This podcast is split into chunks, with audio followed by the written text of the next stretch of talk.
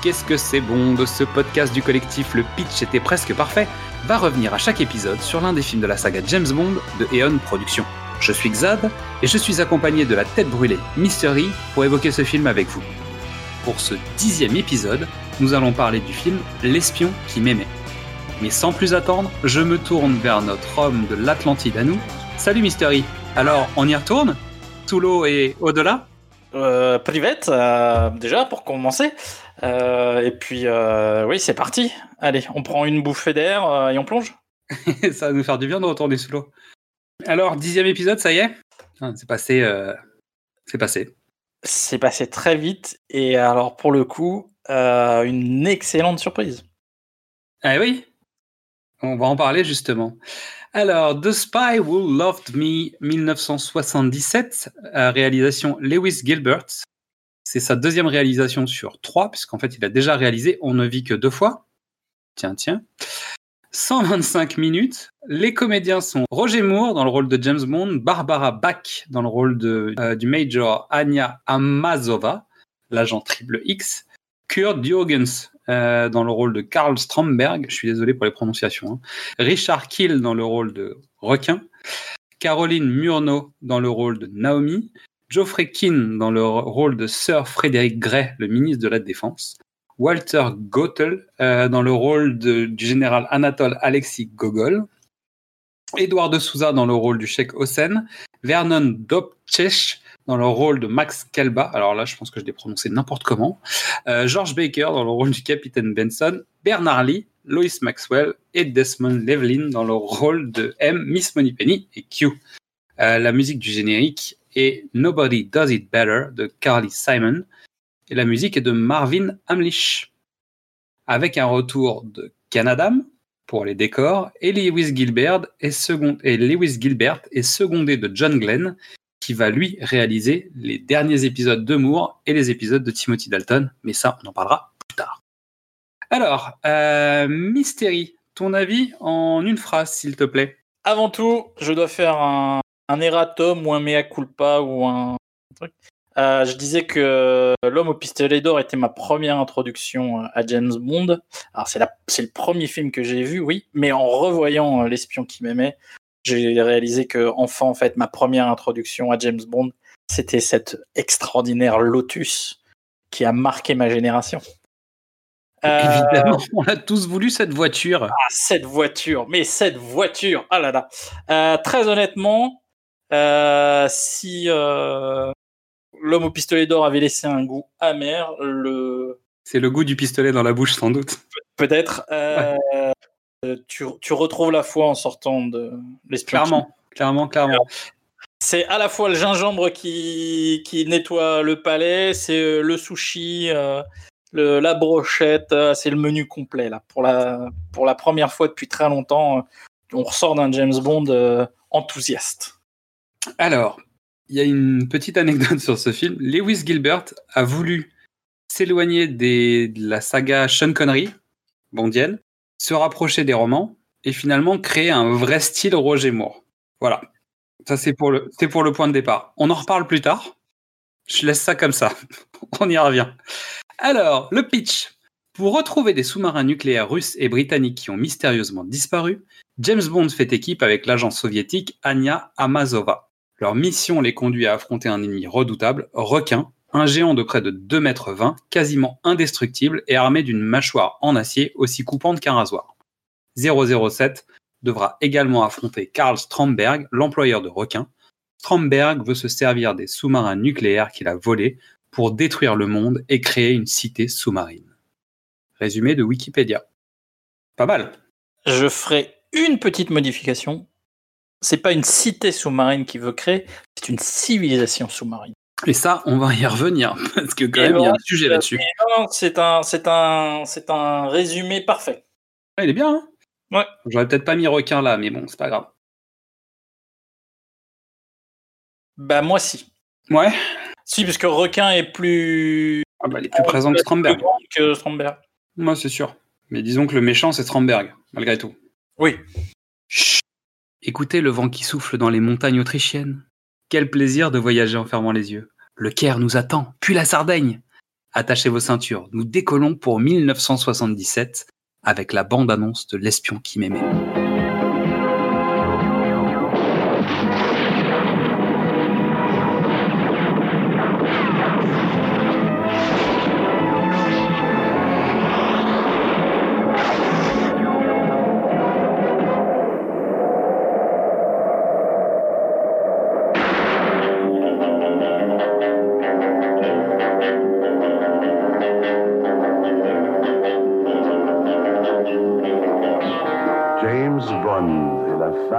Le Major Amasova, un agent russe. Laissez-les descendre sur la côte et tuez-les.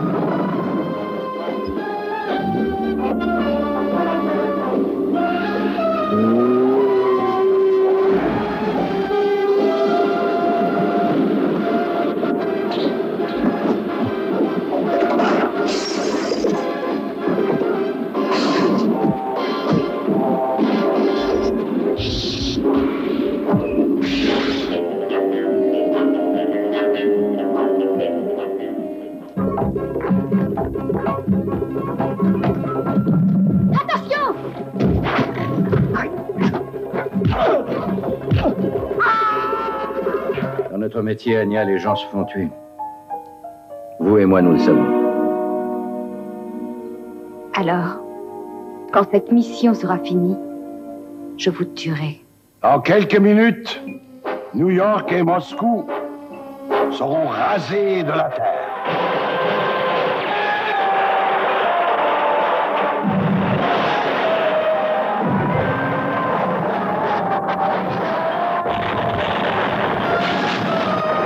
Anya est sur Atlantis. Je sais, James Milrock. Je vais la chercher. Avec quoi? Voyez-vous ça? Un agent britannique amoureux d'un agent russe. Votre temps tire à sa fin, Stromberg. Le vôtre aussi, monsieur Bond. Le vôtre aussi.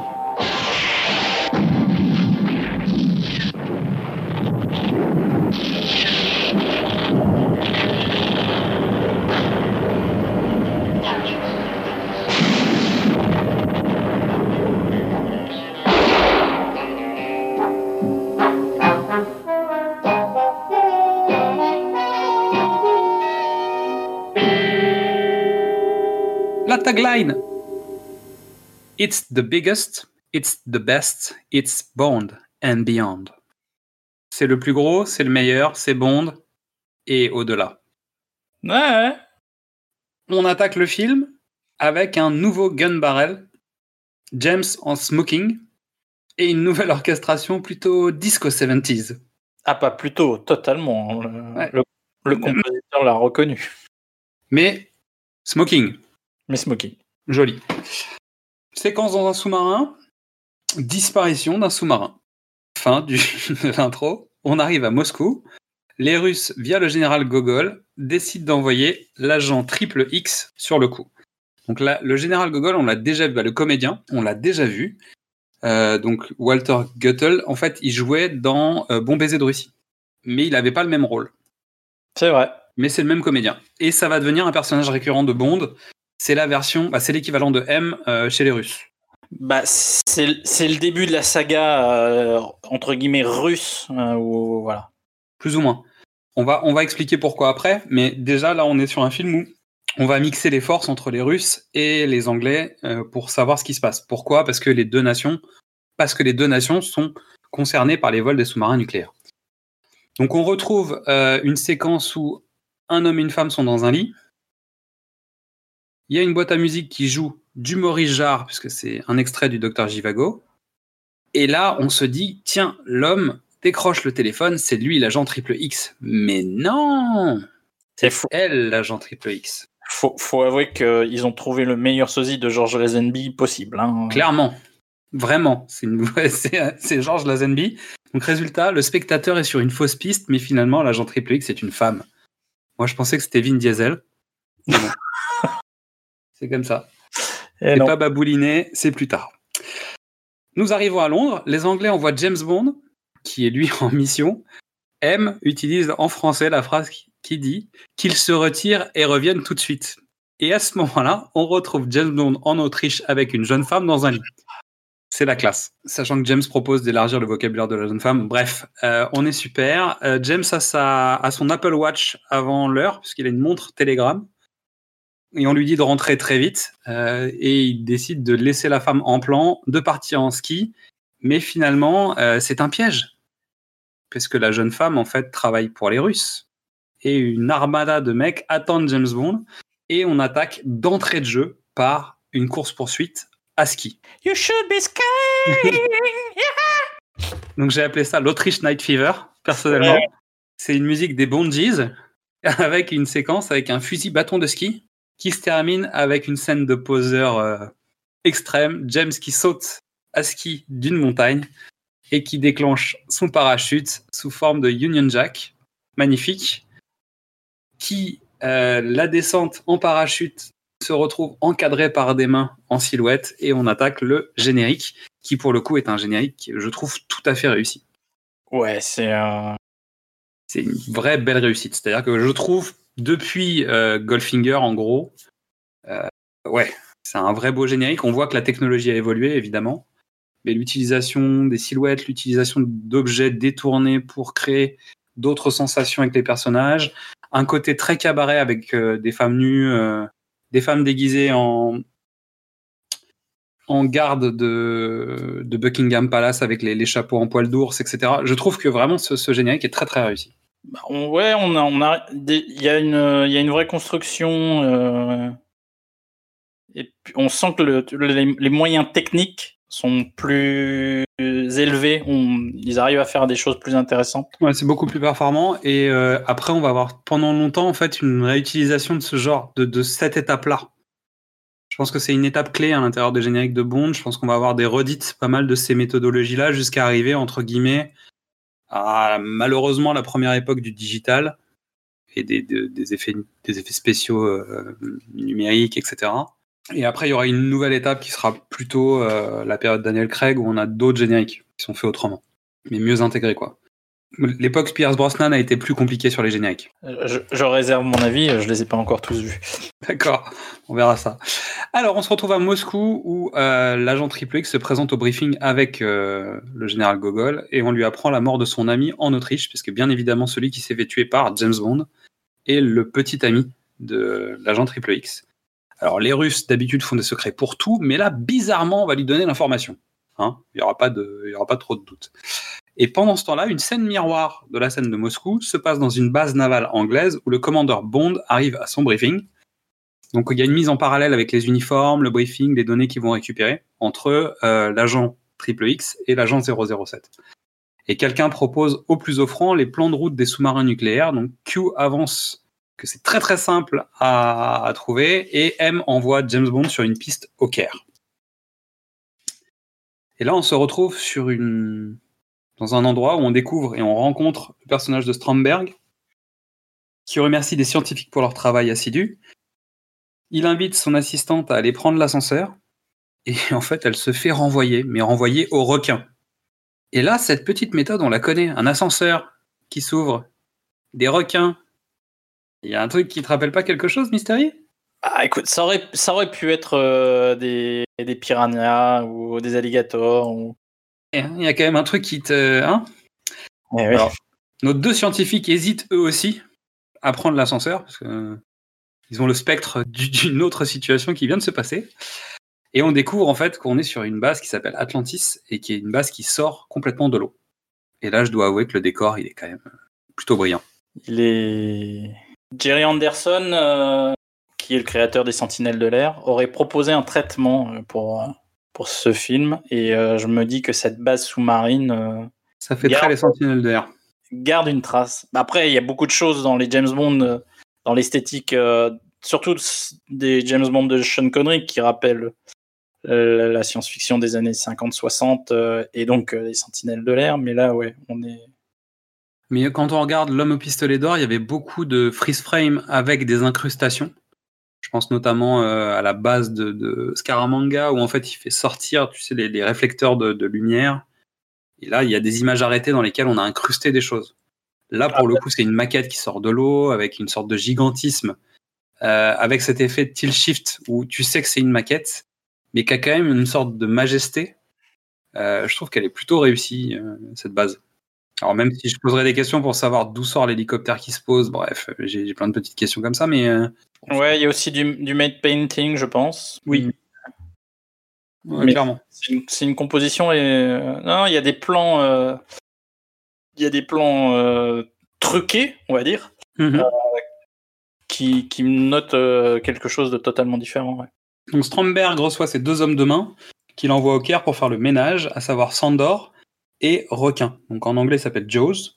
À savoir que c'est un clin d'œil direct au film de Spielberg. Il n'y a pas de discussion, c'est écrit partout. Euh, donc c'est vraiment le personnage s'appelle comme ça pour cette raison-là. Il y avait un personnage dans le roman de Fleming qui n'avait pas les mêmes caractéristiques. D'accord. Pour le coup, ce personnage existe par parce que Spielberg. Ok. Donc euh, l'hélicoptère décolle avec les scientifiques, puis il explose. Voilà. Pour nous rappeler un petit peu les diamants sont éternels. On se retrouve à nouveau dans un désert où James arrive en chameau jusqu'à un campement où il retrouve un vieil ami à lui qui lui donne des informations et lui propose de rester en charmante compagnie. Et c'est ici que cette personne lui dit Tu sais, ici, James, nous avons du pétrole et on a aussi des idées. Et ça, c'est brillant. J'adore la, la traduction française. Je, je suis pas sûr que ce soit ça en anglais. Non, non, mais, euh, mais oui, évidemment que. Parce que c'est un clin d'œil pour ceux qui sont trop jeunes pour le savoir. hein. Il y a une campagne en France à l'époque de la crise du pétrole qui disait en France, on n'a pas de pétrole, mais on a des idées. Et qui était une campagne sur euh, comment on va faire pour euh, utiliser moins de pétrole et continuer à faire avancer le pays. Euh, voilà, qui a été détournée par les nuls plus tard, qui disaient en France, on n'a pas de pétrole, mais on a des Arabes. Ou c'est Coluche qui disait ça, je sais plus. Et ce à quoi James répond une phrase du type Oui, euh, quand on visite un pays, il faut faire des visites approfondies de ses trésors. Euh, bref, la classe. La classe. James. Donc on arrive au Caire, James se rend chez Max Calba, Euh, mais Max Calba n'est pas à la maison. Mais en tout cas, c'est cool parce que quand tu vas chez Max Calba, il a quand même prévu un dessert pour toi. Non mais quand même. non, mais c'est. Est-ce que tu prépares, toi quand t'es pas chez toi, est-ce que tu mets Dalida dans l'entrée? Ah Non, jamais tu fais ça. Tu, tu laisses pas les gens dire bah tiens Dalida tu t'occupes des invités et tu, tu fais le dessert. C'est injuste pour cette jeune femme qui a une plastique beaucoup plus intéressante que celle de Dalida, quand même. D'accord, mais Dalida, c'est Dalida. Voilà. Point. J'ai pas de réponse à part ça, c'est tout, c'est comme ça. Et donc Sandor l'en empêche de, de prendre son dessert puisqu'il abat la jeune femme. Euh, et donc résultat, il y a un combat assez rude sur un toit entre la boule et James, euh, qui finalement ils, ils en arrivent à trouver le nœud du problème euh, juste avant sa sortie. Nice. Tu regardes trop Fort Boyard en ce moment. Oui, oui, c'est t'as vu? Et d'ailleurs, d'ailleurs, plus tard, il y aura un autre comédien où je me disais tiens, on dirait la boule. Euh, mais bon, la boule peut pas revenir à chaque fois non plus. Donc ensuite, il se rend à Gizeh. En fait, il sait que il doit retrouver un certain Fekesh à Gizeh. Et donc, il y a un spectacle, son et lumière, devant les pyramides. Il y a du monde, il fait nuit. Mais James, dans la foule, réussit à repérer Fekesh, qui est en pleine conversation avec Triple X. Et oui. Et d'un seul coup, requin apparaît au loin, là-bas dans le noir. Tu vois? On y retourne chez Dalida. Et quand Fekesh le voit arriver, il s'enfuit à toute allure. Requin est présenté euh, dès son troisième plan, parce que je crois que ça doit être à peu près le troisième plan. Ah, Enfin, mais je veux dire, c'est Frankenstein, quoi. il, a un, ph- il a un physique. euh, Un physique tout à fait atypique. Mais non, mais c'est la créature de Frankenstein, c'est une évidence. Le mec fait 2 mètres. Euh, 2 mètres 18. 47, euh, Non, il est très grand. Il a une mâchoire d'acier. À savoir que, dans les anecdotes que j'ai trouvées, le comédien qui jouait Dark Vador a été casté. Et en tout cas, il avait été euh, analysé que peut-être il aurait pu jouer ce rôle. Donc le comédien qui est dans Dark Vador. David Prowse. Et donc ils ont pris ce comédien, donc qui va rester euh, mythique euh, dans la saga. Donc requin va avaler une chaîne en réglisse avant de lui faire ce qu'on appelle le baiser du requin. Euh, et je pense qu'on peut dire que requin a inspiré et le Terminator et le slasher dans son intégralité. C'est-à-dire que quand tu prends un Jason, quand tu prends un Michael Myers, notamment dans les suites où tu les vois vraiment, euh, la démarche, euh, je vais pas vite, je- j'avance, je m'arrête jamais, etc. Euh, je trouve que je pense que les inspirations de ce personnage sont là. Je ne suis pas d'accord. Allez, exprime-toi. Bah, c'est Boris Karloff, tout simplement. C'est vrai. Non, mais c'est vrai, forcément. Donc James se retrouve euh, face à Requin, qui s'enfuit, et Anya débarque pensant que c'est lui qui, c'est que c'est James qui a tué Fekesh. Euh, James doit abattre deux hommes de main, donc sachant qu'Anya est censé être un super agent. Bref, il y a quand même un truc un peu confus là-dessus. Pourquoi ils n'étaient pas là avant, les hommes de main Bref, ça, cette scène est un peu euh, confuse. Après cette scène, James se rend au club qui appartient à Max Calba.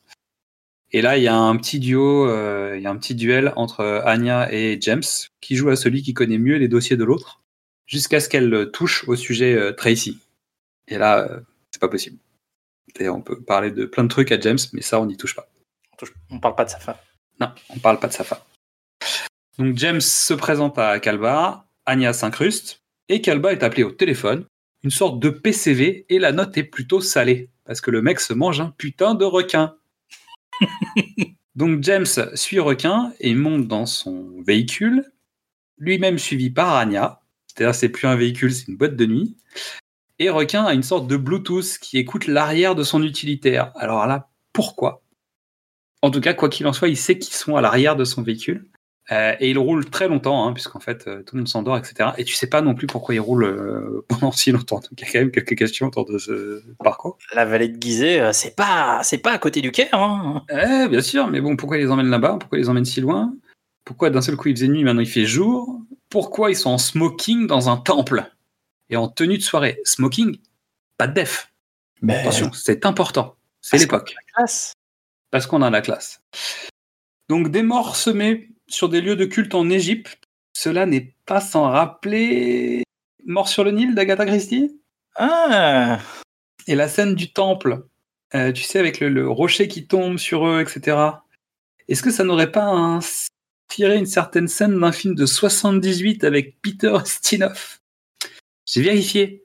Je pensais que cette scène me faisait penser à Mort sur le Nil avec Peter Stinoff, en me disant ils ont piqué l'idée à Mort sur le Nil. Sauf que Mort sur le Nil est sorti après.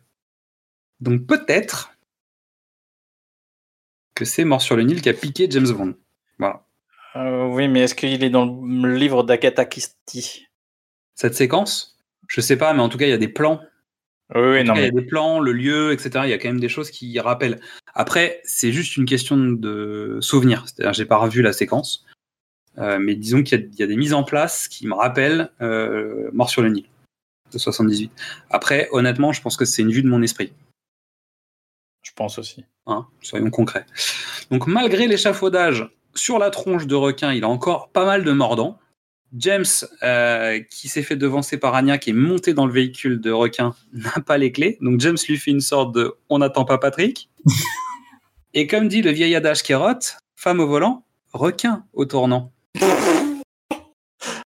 Aïe, aïe, aïe. Ils arrivent à s'enfuir. La voiture est bien démontée par requin qui donc à main nue en fait arrive à enlever des morceaux entiers de la carrosserie de la voiture. Tout va bien. Et un peu plus loin, la voiture va tomber en panne. Ils sortent de la voiture, ils doivent marcher.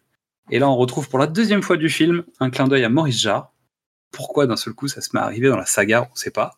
Euh, avec un extrait de la musique de Laurence d'Arabie. Et ça va rester. Parce qu'en fait, dans, le prochain, dans les prochains, il y aura aussi des clins d'œil comme ça à la musique d'autres films. Et je sais pas pourquoi d'un coup ça vient. Alors après, là, on est plus sur du John Barry, hein, parce que on, est d'accord que c'est Hamlish qui fait la musique. Voilà. Je ne dis pas de bêtises, donc c'est peut-être lui qui gaudriole. Euh, mais pour le coup, euh, Je pense que Barry, reprendra ça. Et je pense que ça marche très bien. Ça devient un truc. euh, Voilà. Après, c'est très flagrant. On est sur des, des énormes productions hollywoodiennes qui ont, qui ont fait des succès monstrueux. Donc, on est quand même sur des vrais gros clins d'œil, quoi.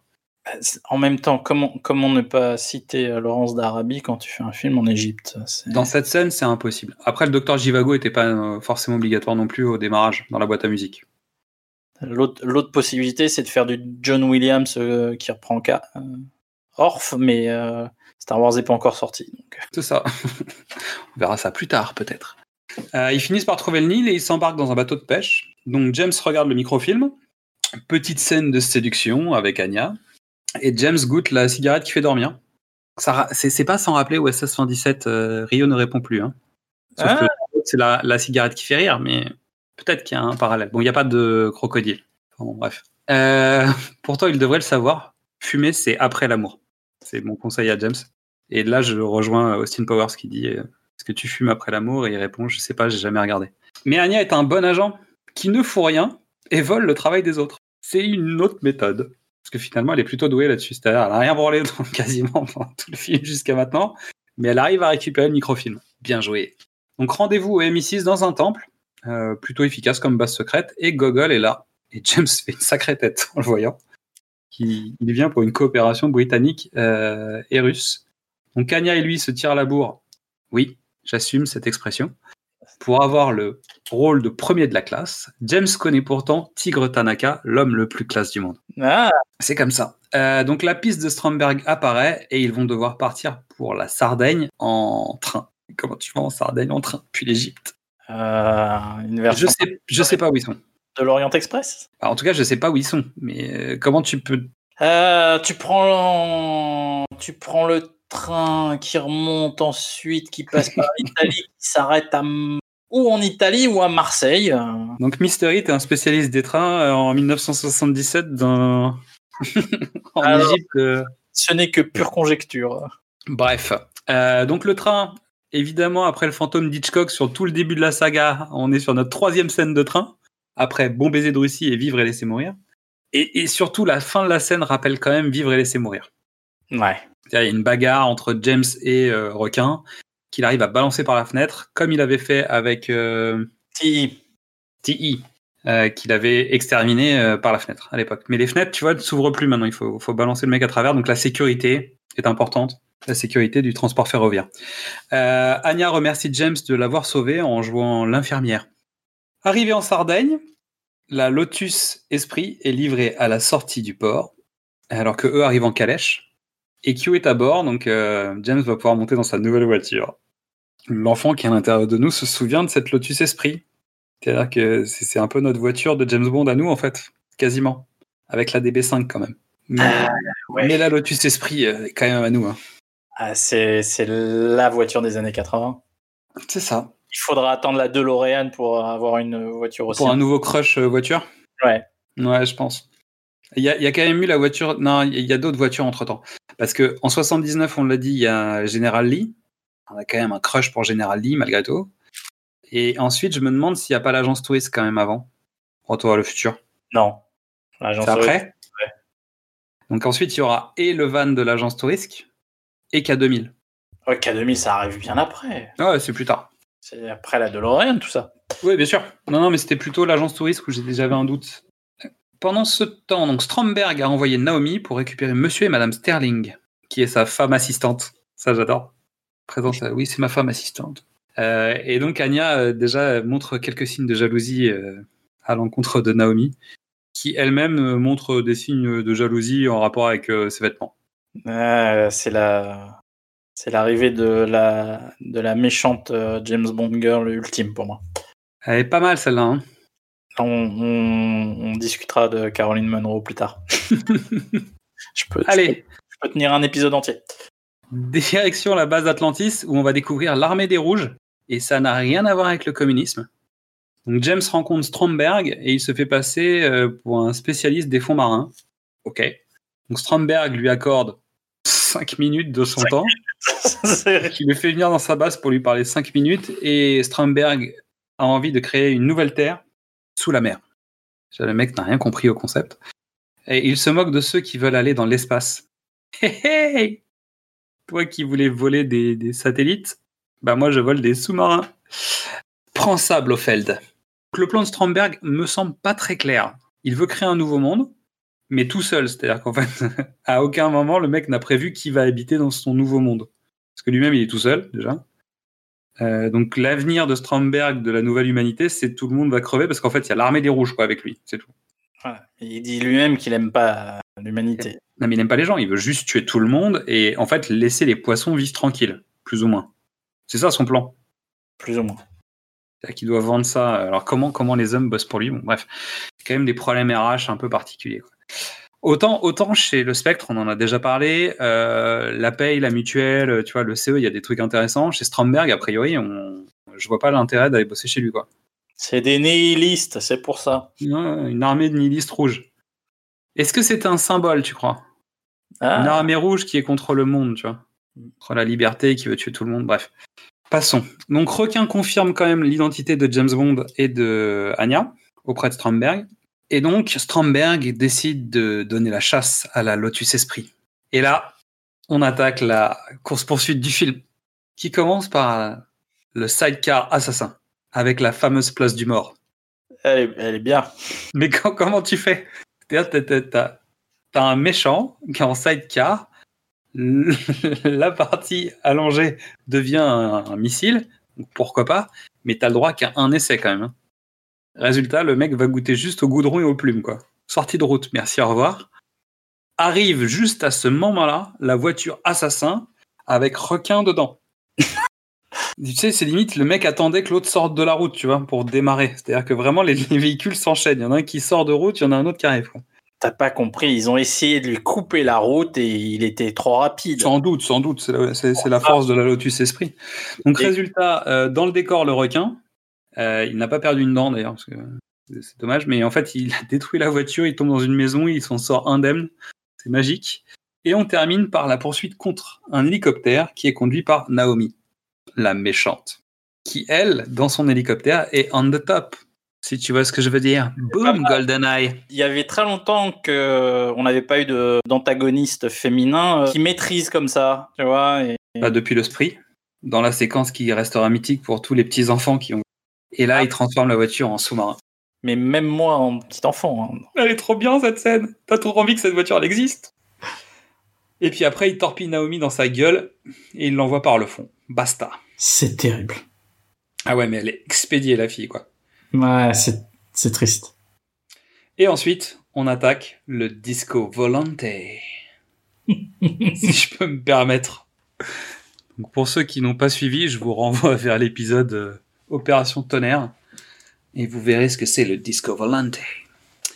La Lotus contre les hommes poissons. Strike les hommes poissons. Le mini sous-marin contre la Lotus. Strike le sous-marin. Encore Non, c'est bon, il n'y a plus personne sous l'eau. Bref, euh, s'en sort parce qu'elle connaît euh, les astuces de la Lotus puisqu'elle a volé les plans il y a deux ans. ce qui est euh, un bon ajout à la dynamique euh, entre les deux espions. Top, ça apporte un background euh, intéressant et euh, ça montre que euh, en fait les Anglais sont pas du tout du tout euh, imprenables. Et puis, surtout, ça, ça sort Anya de son rôle de potiche, et, mais de manière intelligente, parce qu'il n'y a, pas de- il y a aucune raison que, tu vois, qu'elle participe à ce qui se passe dans le sous-marin, sauf qu'elle le- elle sait comment ça marche. Exactement. Non non mais c'est vrai que ça, ça apporte un petit truc. C'est malheureux, il y, a- il y en a pas beaucoup des actions du genre, mais c'est vrai que ça aurait été utile. À part les petits moments où ils se tirent, euh, ils se tirent la bourre pour savoir qui va avoir les meilleures réponses, qui a la meilleure idée, etc. devant leur chef. euh, ça reste assez euh, bah, assez plat en fait leur relation, je trouve. Donc ils se retrouvent à l'hôtel et là ils, évoquent la possibilité que les bateaux de Stromberg n'aient pas une activité officielle claire et que les deux super tankers finalement en fait bah, ne servent à rien ou peut-être pas. Et donc là James dans cette scène se crame hein, sur l'Autriche euh, parce que bon bah, c'est lui qui a tué le, petit ami d'Anya quoi. Et elle à la fin de la mission elle va le tuer. Oh oui elle va le tuer.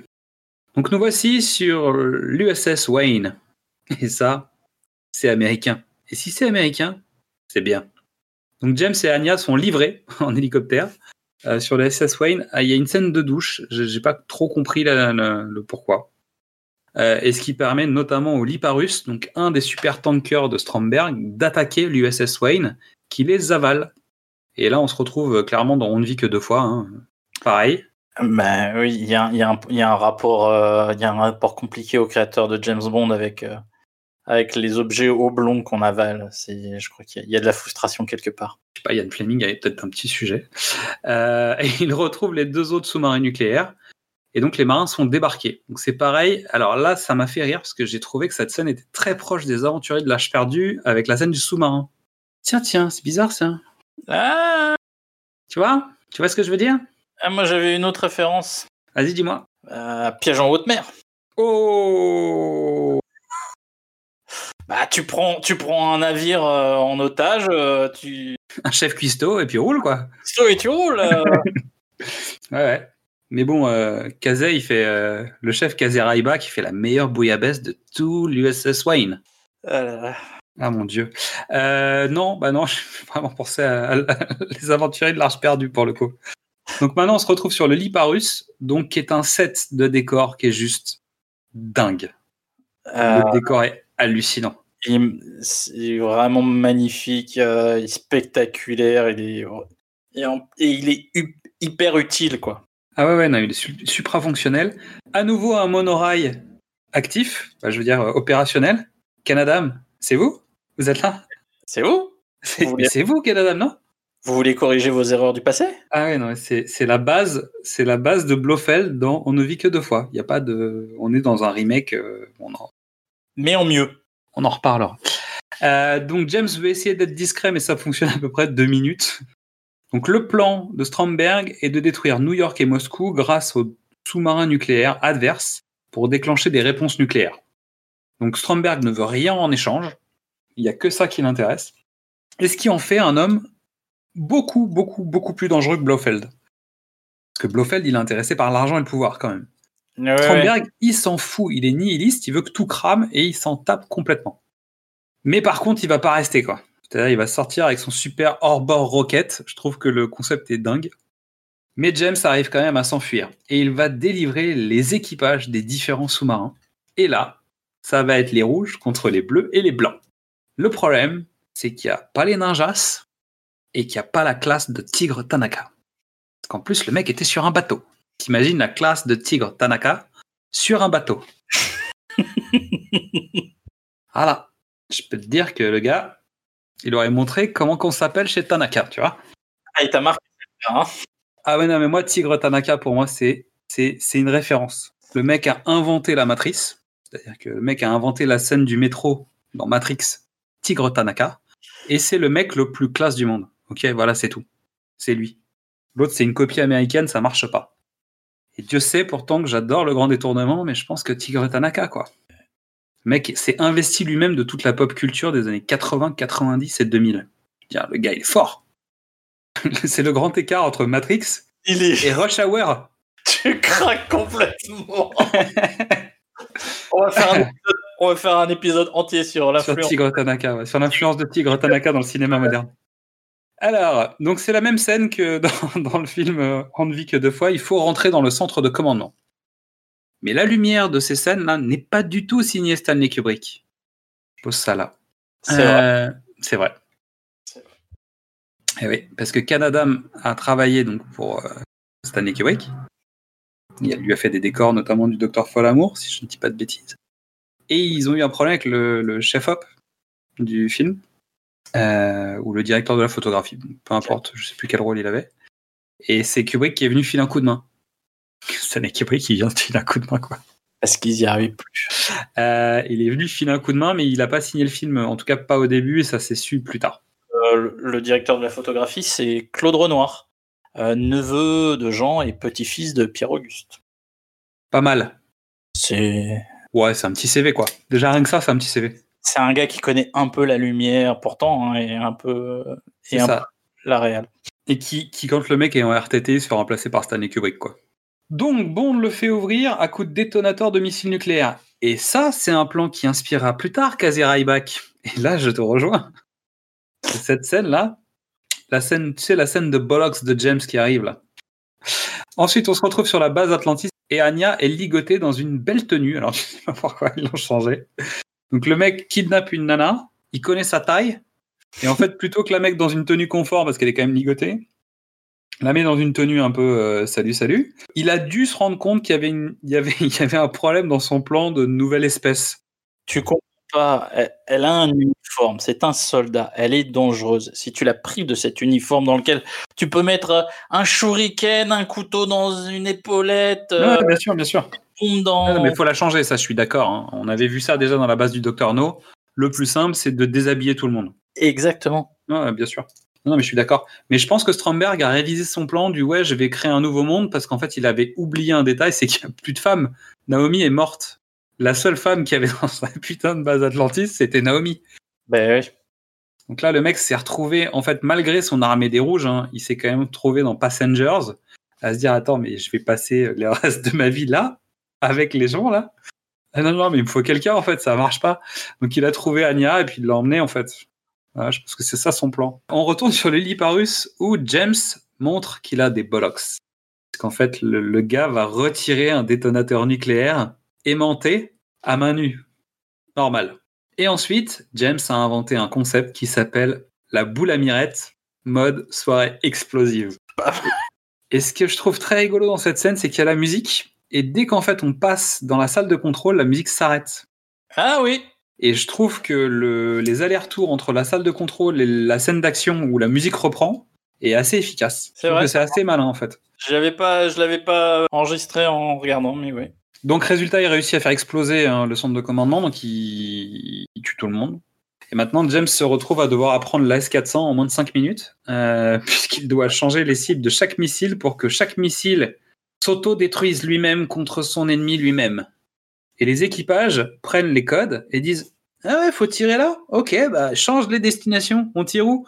Bah à peu près là où l'autre doit être. Hein. euh, Mais bon, c'est un message du commandement. Par contre, c'est bien, c'est bien vendu parce que contrairement, tu vois, il a pas la science innée. Il Non. tombe sur le manuel, ce qui est pratique.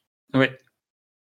Mais bon, Ça sort pas de nulle part, c'est vendu. Non, non, c'est bien, c'est bien, ça, c'est bah, c'est justifié. Et par contre, les équipages qui, à l'intérieur des, sous-marins, disent Ok, on change complètement la destination de, nos missiles. C'est-à-dire qu'il y en a un qui doit tirer sur Moscou, l'autre tire sur New York. Et en fait, les deux, les deux doivent tirer à, je sais pas, à 20 bornes, tu vois. En fait, chacun doit tirer sur l'autre. Tu te dis, en fait, le mec dans l'équipage dit pas ah, Tiens, c'est quand même étrange. euh, parce que si je réfléchis deux secondes, c'est peut-être là où est, où est mon copain, en fait, tu vois. Ça pourrait pas être. euh, Ouais, ça pourrait pas être un piège des méchants, euh, bah, des gentils méchants, parce qu'en fait, euh, si nous on est les méchants, ça veut dire qu'on se prend pour les gentils, donc c'est les méchants. Mais voyons. Mais attendez, si, si eux c'est les méchants gentils, ça veut dire que nous on est les gentils méchants Je me suis trompé de camp. J'aurais dû être un bleu, putain, je le savais. J'aurais dû changer le, le truc en changeant d'île. Euh, quand Denis Brognard nous a posé la question. Résultat, boum, deux explosions nucléaires, sans conséquence. Hein. On est au milieu de la Méditerranée. Bah, bien sûr, Hein grave. Bien, mais évidemment. Puis Stromberg, euh, lui, il, il s'en fout en fait. Parce qu'il veut préserver les océans, donc autant faire péter deux bombes nucléaires au-dessus, tu vois. Je veux dire, euh, c'est pas grave. Bon, bref. Euh, donc là, on est dans l'incompétence écologique au summum de tout. Hein. C'est-à-dire que. Sans parler du fait d'avoir des super tankers. Bon, bref, tout, tout ça est vraiment euh, c'est complètement cohérent. C'est-à-dire que ce plan aujourd'hui, dans l'écologie d'aujourd'hui, euh, Stromberg, on l'exécute en fait. Il n'y a pas de. C'est un non-sens. Euh, donc l'USS Wayne doit sortir du Liparus, deux torpilles, et la porte est euh, découpée, tu sais, comme les silhouettes de dessins animés, pour que le sous-marin puisse passer. James demande une heure pour délivrer Anya avant la réponse militaire contre l'Atlantis. Et mais par chance, Q avait envoyé un colis pour James. Il lui a envoyé un jet ski pliable. Note, dans l'apparition de Q au Caire, on voit pas les gadgets qui vont servir dans le film. Non, il lui explique euh, hors champ, ou en tout cas euh, hors de la diégèse audio. En Ouais, fait, ouais. on les voit se parler, euh, et on est, en fait, on est plutôt sur Anya qui, et on a un plan large qui montre Q et James, et surtout James, il l'évacue en fait. C'est-à-dire qu'il n'y a pas de, ça fait plusieurs films déjà que Q est plus dans la taquinerie avec James. Ça s'est terminé plus ou moins avec Sean Connery quand même Je pense, ouais. plus ou moins. Et donc, euh, voilà. Mais en fait, il faut quand même se rendre compte que James Bond utilise un jet ski pliable. C'est saut 2020. C'est c'est le vélo électrique de la mer. Je veux dire, le mec a inventé le vélo électrique. Donc, arrivé sur l'Atlantis, Stromberg joue avec son ascenseur, mais James lui fait une calogéro. Que, hé, je Wow. connais Blofeld? Me prends pas pour un con, je l'ai déjà pris l'ascenseur. Je sais très bien comment ça se passe. Donc, méga flingue super tube sous la table. Ça, c'est quand même l'arme la plus nulle du monde. Et à nouveau, C'est l'erreur. Mais c'est là où tu vois que c'est un scientifique euh, amoureux de la mer. euh, ah, et que c'est pas Blofeld, ouais, ça c'est sûr. C'est un. Parce que Blofeld, il aurait mis un siège piégé directement, tu vois. sert à quoi ce- Après, la décharge est belle. Là, euh, ça- Il y a une belle explosion. Mais t'as l'air con quand même avec ton super flingue, euh, machin. Euh, sachant que James, en français, dit Vous avez déchargé, monsieur Stromberg. À moi maintenant. Oh là là là là. Et ouais. Il lui envoie deux balles dans le tuyau et deux balles par-dessus la table. C'est très bizarre cette phrase quand même. Tout ça parce que l'autre, il a un très très long revolver sous la table. Puis surtout, surtout, enfin, James tire deux balles dans, le- dans le tuyau, mais en fait, les balles, elles arrivent dans le, Dans le flingue. dans le flingue. Il n'y a pas de raison. je Non. Dire. Il n'y a pas de raison. À moins que ça explose dans les parties intimes de Strandberg. Peut-être, peut-être, peut-être. On ne sait pas. Donc, résultat, euh, Stromberg est mort, hein, donc expédié, hein, comme d'habitude chez James Bond. Et étonnamment, là où on est censé avoir un homme de main qui intervient une fois que le film s'est calmé, on n'y est pas encore parce que James n'a pas encore retrouvé Anya. Et il se retrouve face à Requin. Requin qui est plutôt remonté quand même contre James Bond. Un petit peu, ouais. Ah, le gars avait trouvé une bonne place. Là, il vient de perdre son job. Et vu son profil, j'avoue que ça risque d'être un peu difficile de trouver une opportunité euh, rapidement. Parce que là, c'est la crise du pétrole. Le spectre est en sommeil. euh, et ce travail, c'était un peu une vraie chance pour lui, quoi. Donc, bref, faut, faut qu'on comprenne un peu son énervement, quoi. Et pourtant, James, c'est plutôt un type euh, aimant, si je peux me permettre. Donc, requin contre requin, qui va gagner? Capsule de secours grand luxe pour l'Atlantis. Anya menace James qui ouvre une bouteille de champagne et qui a le droit à une dernière volonté. Il vise juste. Et on dit quoi, James? On dit Merci la France. Encore une fois, on lui sauve les miches. Merci. Voilà, c'est tout ce que tu as à dire. Ils sont récupérés. Leur chef pense qu'ils craignent la pression, mais finalement, euh, tout semble très très bien se passer. Et James Bond reviendra dans Rien que pour vos yeux. Pas. Donc Stromberg, c'est quoi ce plan? C'est quoi ce bilan carbone de merde? Pour avoir un sanctuaire dans la mer Mais il est fou, le gars. Ça marche pas. Mais Mais c'est quoi ce truc, quoi? c'est un des petits défauts du film en général, mais. Non, mais le plan de Stromberg, il est catastrophique. Il veut faire les derniers. Il, veut détruire la Terre, bon, euh, vaguement, pourquoi pas. Il veut créer un monde sous-marin, mais en fait, il n'y a pas de projet, il n'y a pas de femmes, il n'y a rien, en fait. Vraiment. Et je pense qu'ils vont. En fait, ils ont pris une partie du scénario pour le mettre dans Moonraker. Ah Et oui, Bah je, oui, pose, je, je pose ce petit embryon-là et on en reparlera. ch- chose qu'on ne dit pas. euh, En fait, euh, requin Jaws réapparaît. euh, il Et- revient. Donc tu es en train de dire que Moonraker en fait serait le, le troisième acte de l'espion qui m'aimait, mais Ouais. ra- rallongé. Bah, bien sûr, évidemment. C'est-à-dire qu'en fait, il y avait un plan. Ils étaient deux, en fait, pour faire le plan. Il y avait Stromberg et Drax. Tu vois? Déjà, ça sonne mieux, en fait, comme euh, duo de méchants. Et, et donc, ils avaient le même homme de main. Et ouais, pas bête. Pas bête. D'ailleurs, euh, ouais. Et, et donc, Requin reviendra. Donc, euh, trois moments importants à noter du film. Mystery. Euh, alors deux, pour moi deux scènes et puis quelque chose de plus épars à travers le, le film. Euh, on, pour commencer, on ne peut qu'être sous le ébahi par euh, la vallée des rois. Ouais. C'est, c'est une. Alors, au-delà du, du site historique euh, archéologique, euh, je trouve qu'il y a, il y a un traitement des couleurs qui est plutôt intéressant. C'est-à-dire, on, on, on est dans un, dans un site où on peut pas faire grand-chose parce que tout est préservé. Oui. Comment on peut faire Comment on peut distinguer Comment on peut passer d'un, d'un, comment on peut localiser d'un endroit à l'autre On va prendre des, des lumières monochromes et euh, ça va ça va structurer notre euh, notre décor comme ça. J'ai trouvé ça hyper intéressant. Ouais. Euh, le deuxième, bah, et c'est évidemment la Lotus, hein, la scène de, avec la Lotus, mm, bah, qui a, marqué, on, on vient d'en parler. Je pense qu'on a, on a pour l'instant, on, a- on, on s'approche du trio gagnant des deux côtés. J'ai les mêmes que toi, en fait. Voilà. Et, euh, et le, la relation entre James et Anya, qui pour moi est. On n'est pas dans le buddy movie, Non. parce que parce qu'il y a- Très drôle, quand même. parce qu'il y a la froideur etc. Mais euh, c'est la première fois qu'une James Bond girl euh, traverse tout le film. a sa valeur, a son intérêt. euh, on est, on est très très loin de Michel Yao euh, qui, qui va mettre des coups de pied au cul comme euh, elle seule et Ouais. Sait le faire, mais mais C'est aussi, voilà. c'est aussi le début. Je veux dire, c'est un des problèmes de, de, de cette époque aussi. Michel Yao. Et on, on en parlera quand on y sera, mais c'est- violent. Quoi.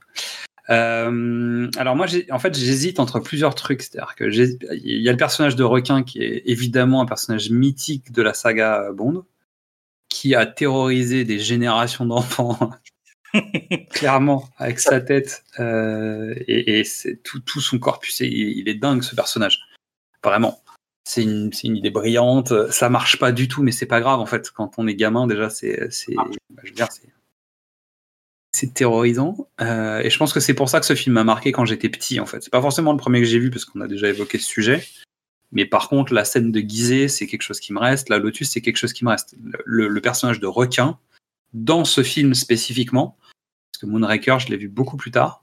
Euh, c'est, un personnage qui m'a vraiment marqué en fait. Mais écoute, euh, moi je sais que enfin, voilà, je les regardais pas, mais euh, quand ils ont été diffusés, effectivement dans, les, dans la cour de récré, requin, c'est les Ouais, dents en métal, il coupe l'acier avec ses dents. C'était C'est clair. Et d'ailleurs, il a inventé le, le rap, euh, le gangsta rap. Donc, euh, et donc en 3, j'avais noté On ne vit que deux fois. Euh, pardon, la, la base Atlantis. ah bah oui. Bah oui, parce que la base Atlantis, c'est quand même un, un truc intéressant. Euh, et puis, puis les parallèles à On ne vit que deux fois. Mais justement, on va, on va, on va y revenir. Euh, donc, mon avis en une phrase faire du neuf avec du vieux, et c'est pas plus mal. Parce, que, parce que les Roger Moore, pour l'instant, c'est quand même pas. C'est le premier qui est à la hauteur des, des conneries, Bah, je pense que c'est le dernier, en fait. malheureusement. Quasiment. Qu'en fait, euh, malheureusement, Roger Moore se fait quand même relativement vieux. C'est déjà le cas, là. hein. C'est Ouais. déjà le cas. Euh, il est doublé déjà pour pas mal de choses. Ça va vraiment pas s'arranger. Euh, mais, mais clairement, ouais, c'est un, c'est un film qui mérite. Alors, le chiffre du jour, c'est 100. 100 dollars. Selon un article de Turbo, qui est écrit par Hugo Quintal du 5 décembre 2019, 100 dollars, c'est le prix qu'un couple a déboursé aux États-Unis en 1989 dans le cadre d'enchères à l'aveugle. C'est-à-dire qu'en fait, tu payes pour un, un local dans lequel il y a des objets euh, qui a, dont le locataire n'a pas réclamé la propriété. Et ni eux ni le propriétaire ne savent ce que contient cet entrepôt. Donc c'est devenu des émissions de télé euh, pour ceux qui regardent ce genre de trucs. Euh, Il y a des émissions américaines, il y a les mêmes en France, où en fait tu fais des enchères sur quelque chose, on t'ouvre euh, le hangar, tu regardes ce qu'il y a dedans et tu dis bah, je vais mettre 200, 300, 400 dollars. En regardant juste de l'extérieur, t'as pas le droit de rentrer à l'intérieur. Et ce conteneur, donc cet entrepôt, contient la Lotus Esprit de 1976 Sérieusement? du film L'espion qui m'aimait. Voilà. Euh, donc il, ex- il existe huit exemplaires de ce véhicule, mais c'était le seul euh, qu'ils ont utilisé en- dans les scènes filmées sous-marines. D'accord. Donc eux, ils connaissent pas le film, et en fait, ils avaient décidé de retaper la voiture. Donc ils comprennent d'où ça vient, et ils décident de restaurer le véhicule. Et en 2013, un homme décide de débourser. euh, j'ai deux sommes. Alors j'ai 997 000 dollars d'un côté et 920 000 dollars selon les sources que j'ai trouvées pour acheter ce véhicule. Donc le mec dépense un bras, quasiment un million de dollars pour acheter la voiture. C'est la timbale. Celui-ci a déclaré au Huffington Post C'était incroyable, quand j'étais petit en Afrique du Sud, de voir James Bond dans L'espion qui m'aimait conduire sa Lotus depuis un quai, appuyer sur un bouton et la faire se transformer en sous-marin. J'ai été déçu d'apprendre qu'elle ne peut pas se transformer, et c'est ce que je vais faire. C'est la mettre à niveau avec un groupe motopropulseur électrique Tesla et essayer de la transformer pour de vrai. Et finalement, Elon Musk a décidé de ne surtout pas toucher à ce modèle et plutôt de faire travailler ses équipes à un modèle qui aurait vraiment ces caractéristiques-là. C'est c'est Musk qui a racheté la C'est voiture Musk qui a racheté la voiture. Punaise. C'est pas Ah mal, oui. hein? Un Sud-Africain qui a un million de dollars à mettre dans. Ils sont pas nombreux. Dans une voiture surtout. C'est-à-dire que je pense qu'il a potentiellement il est capable d'avoir une sacrée collection de voitures de James Bond. Donc c'est Elon Musk qui a racheté la voiture. Euh, et bien évidemment, elle est conservée dans un musée, si je dis pas de bêtises. Donc le petit contexte du film. pourquoi ce film est une copie de On ne dit que, on ne vit que deux fois? Donc, on a eu plusieurs problèmes en fait sur la, la production. Donc, la production du film a été décalée de trois ans. Euh, Henry Saltzman, à l'époque, a été obligé de vendre ses parts à United Artists. Et c'est là qu'arrive le fameux problème dont on a déjà parlé euh, à l'époque de Opération Tonnerre, qui est le problème juridique sur le roman euh, de Ian Fleming, euh, donc Thunderbolt. Et en fait, il y a des droits qui sont bloqués. C'est-à-dire tout ce qui a été créé à l'époque de Thunderbolt par le travail de Kevin McClory doit disparaître en fait du travail. Donc à l'époque, en fait, ils ont travaillé sur un scénario qui part du spectre. En tout cas, une des premières trames scénaristiques parle du spectre et euh, d'un conglomérat d'ennemis euh, internationaux qui euh, décident de faire un coup à plusieurs ou un truc comme ça. Donc, il y a plusieurs, il y a plusieurs histoires qui partent, mais il y a, il y a des histoires qui tournent autour de Blofeld et du spectre. Et résultat, en fait, ils se retrouvent à la dernière minute à devoir évacuer tous les sujets qui parlent de Blofeld et du spectre.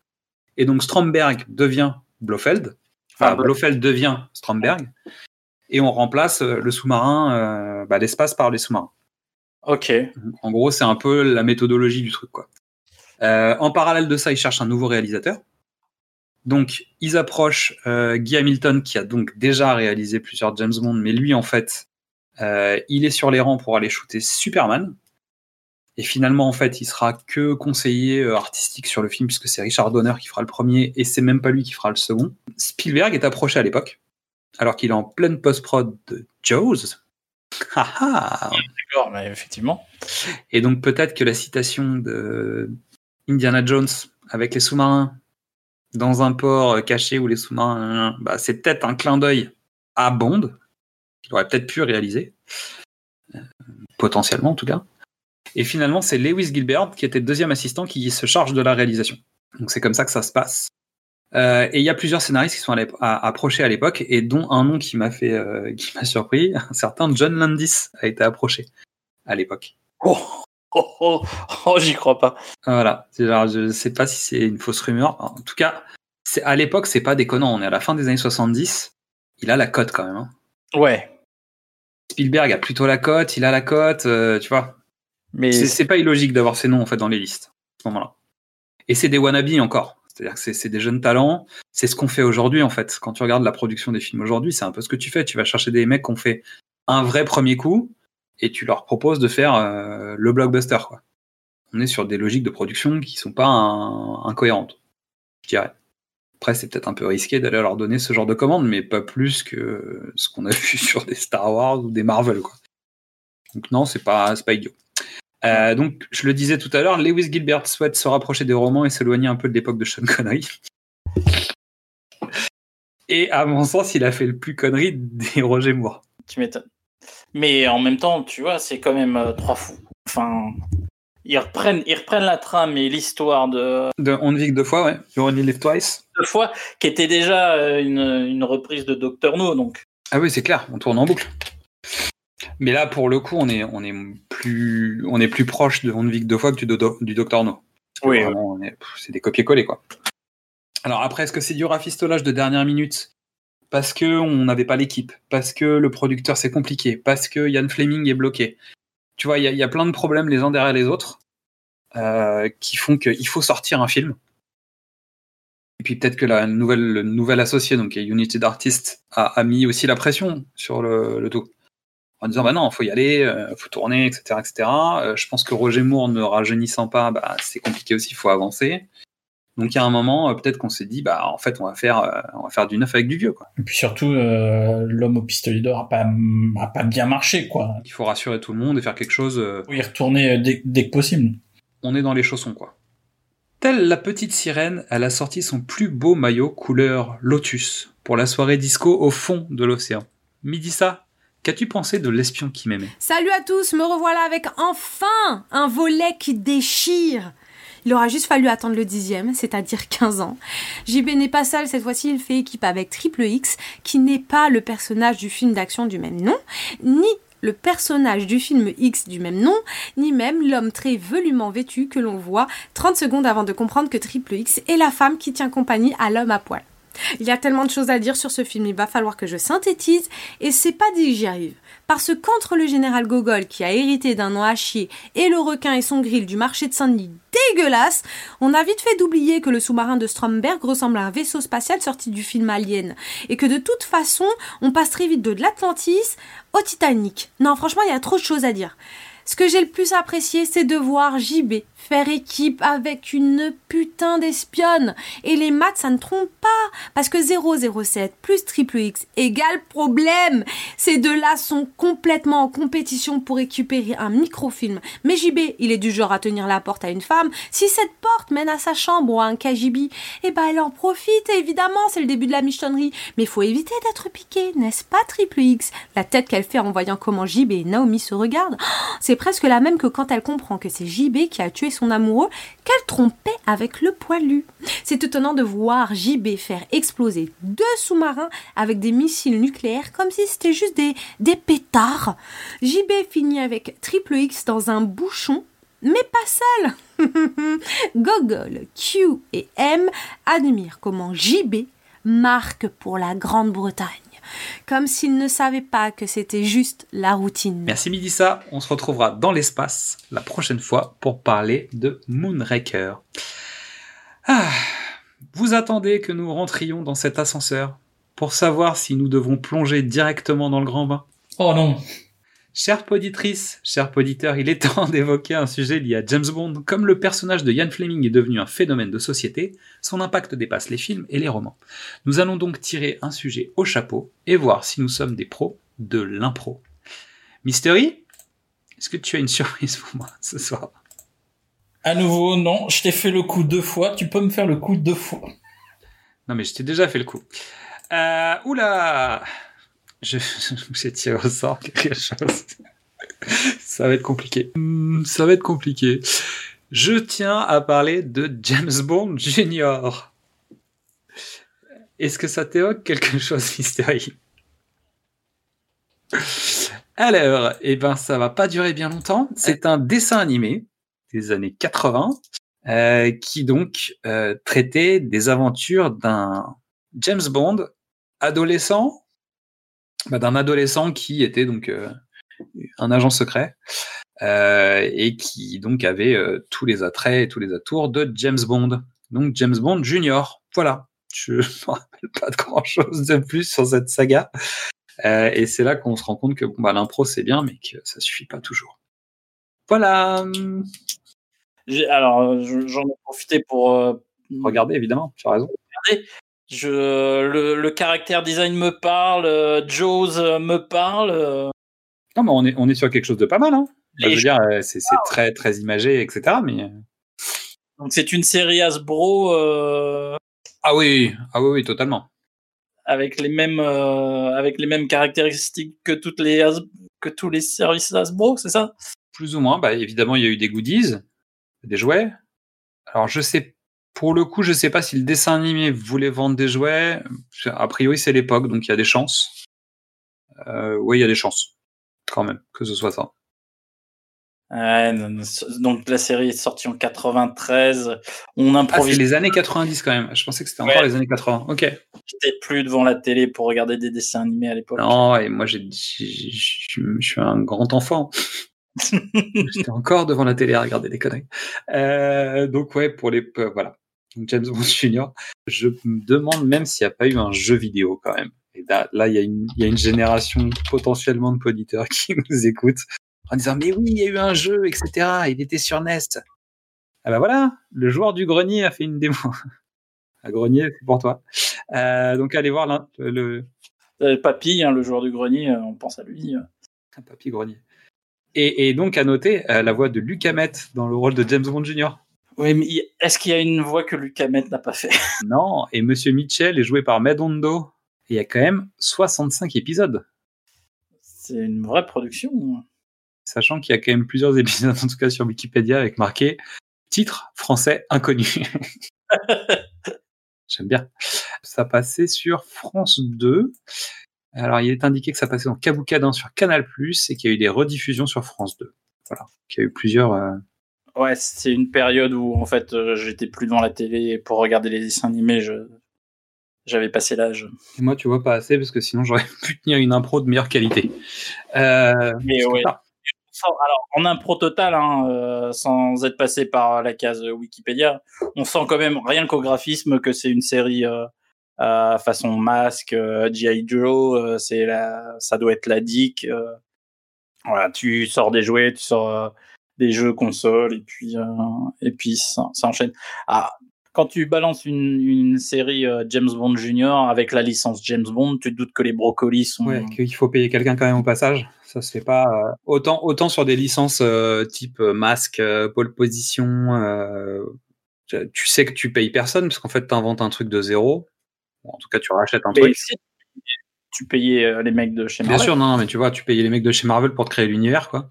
Euh, mais on reconnaît aussi euh, bah, l'époque. Je pense que c'est aussi l'époque BCBG. En tout cas, je sais pas comment s'appelait la série en anglais, mais euh, il y a eu ça. Et SOS Fantôme. Après, les, les Oui, deux voilà. sagas, bah, alors, euh, je sais pas laquelle est laquelle, mais on est sur cette vague de dessins animés là, en tout cas, sur cette époque. Une partie des, des jeunes qui nous écoutent, qui ne sont plus si jeunes, nous diront ouais, mais c'est ma, c'est mon époque ça. Euh, et donc je vous renvoie sur le joueur du grenier, hein, qui, qui donc a essayé James Bond Jr. Forcément, bon, moi, ça devait pas être un très bon jeu parce que sinon Grenier l'essayerait pas. Donc c'était le tout pour notre euh, impro de l'impro. On se met des difficultés quand même. hein. On a des maboules. Ah, C'était Alors, chanson rejetée, on remonte un peu dans le temps. Parce que je voudrais qu'on écoute le Mr. Kiss Kiss Bang Bang, euh, qui donc aurait pu être le single de Thunderball, et qui ne l'a pas été, puisque c'est un Thunderballer qui chantait. Et en fait, il y a deux versions du Mr. Kiss Kiss Bang Bang, une de John Warwick et une de Shirley Bassey. Donc, euh, entre les deux, mon cœur balance. Euh, on va écouter la Dionne Warwick. Parce que Charlie Basset, bon, bah, c'est inhabitué, c'est inhabitué. D'ailleurs, c'est tellement inhabitué qu'on va la réentendre très très rapidement. Donc voilà, euh, je n'ai pas grand chose à dire de plus sur ce morceau, juste euh, il, est, il est dans beaucoup de compilations euh, James Bond, comme si c'était un morceau, vraiment. Et les deux versions chantées sont euh, quasiment les mêmes. C'est assez rigolo, en fait, c'est juste qu'il y a deux chanteuses. Mais contrairement à d'autres morceaux qu'on a écoutés jusqu'à maintenant dans les morceaux rejetés, où il y avait une interprétation qui était un petit peu différente, un jeu de personnages ou un jeu de traitement des paroles, etc., qui, étaient, qui sont un peu différentes. Là, à part la voix des chanteuses, on est sur la même façon de la chanter. On est vraiment sur un peu plus bas que celui de Shirley, mais euh, Exactement. On sent qu'on a été chercher quelqu'un qui lui ressemble quand même, qui a pas tout à fait les mêmes, euh, les mêmes capacités vocales. En tout cas, ils n'ont pas le même registre exact euh, au niveau des voix. En revanche, on est sur le même principe. Mais comme comme comme on l'a déjà évoqué, en fait, euh, Charlie Basset a posé quand même une ligne euh, dans la façon de chanter les, les génériques de Bond et régulièrement, soit on se raccroche aux branches, soit on va chercher quelqu'un qui va faire quasiment la même chose. Donc on va clôturer notre, euh, notre émission.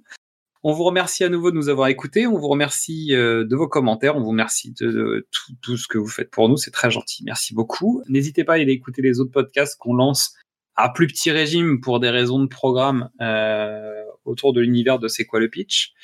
Et on va terminer donc cet épisode comme d'habitude avec la chanson du prochain film qui, contrairement à ce qui est dit dans le générique du film, ne sera pas For Your Eyes Only, puisque le prochain film de la saga, et ce n'était pas au programme vu qu'on ne le dit pas dans le générique, ce sera le film Moonraker avec la chanson de Shirley Basset, troisième titre officiel de la saga. Allez, à bientôt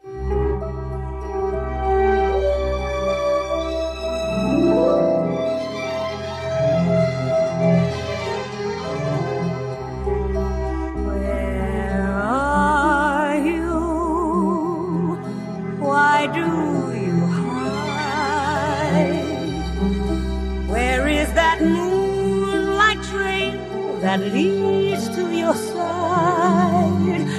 Just like the moonraker goes